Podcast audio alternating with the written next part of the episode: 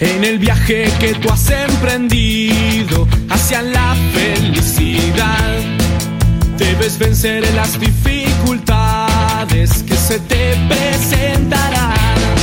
Nunca te quedes a la deriva,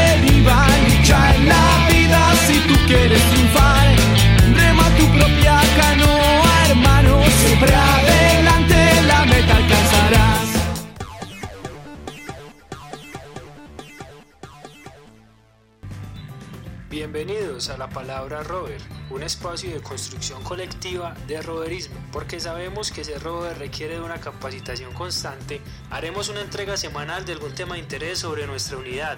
Desde la Comisión para Rover CSA queremos ayudarte a ser cada vez mejor. Así que opina, participa y construye.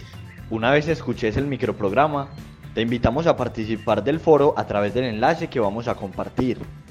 Recuerda, cada semana tendremos una cita aquí, en la palabra Rover. ¡Ey! No te quedes sin participar.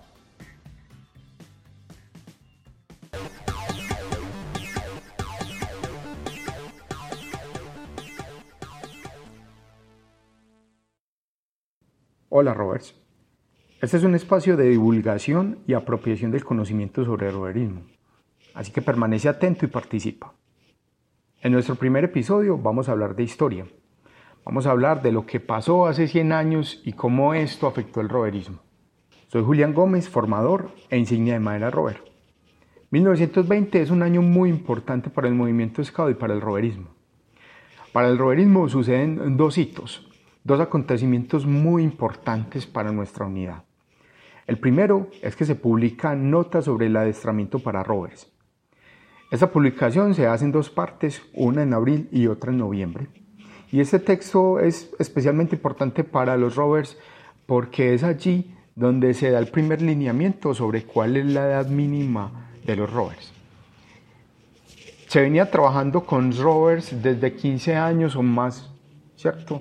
Pero no había ninguna parte en ningún texto que fuera oficial o tuviera algún revestimiento oficial cuál eh, sería la edad óptima de los rovers. En este texto se habla que la edad óptima debe ser los 17 años o 17 años y medio, suficiente para que el muchacho sea maduro y pueda servir a su país.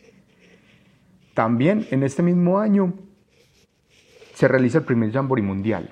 Este primer Jamboree obviamente es un hito para el movimiento Scout, pero también lo es para el roverismo.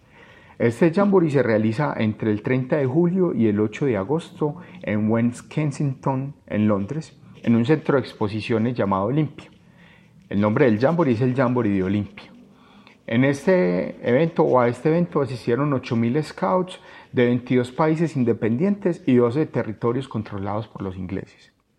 En este evento, los nuevos integrantes del movimiento Scout, la nueva unidad que había sido apenas creada hace dos años, los Rovers, desempeñaron diferentes trabajos de infraestructura con muy buena voluntad, quedando así la unidad reconocida por los miembros de la organización y establecida para su funcionamiento. Es así entonces como este evento es de suprema importancia también para los rovers.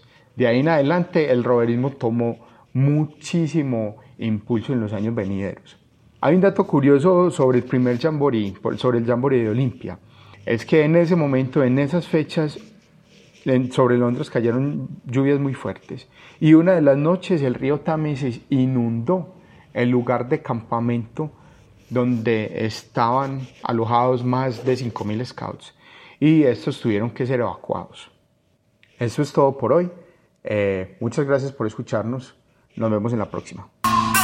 Nunca te quedes a la deriva, lucha en la vida si tú.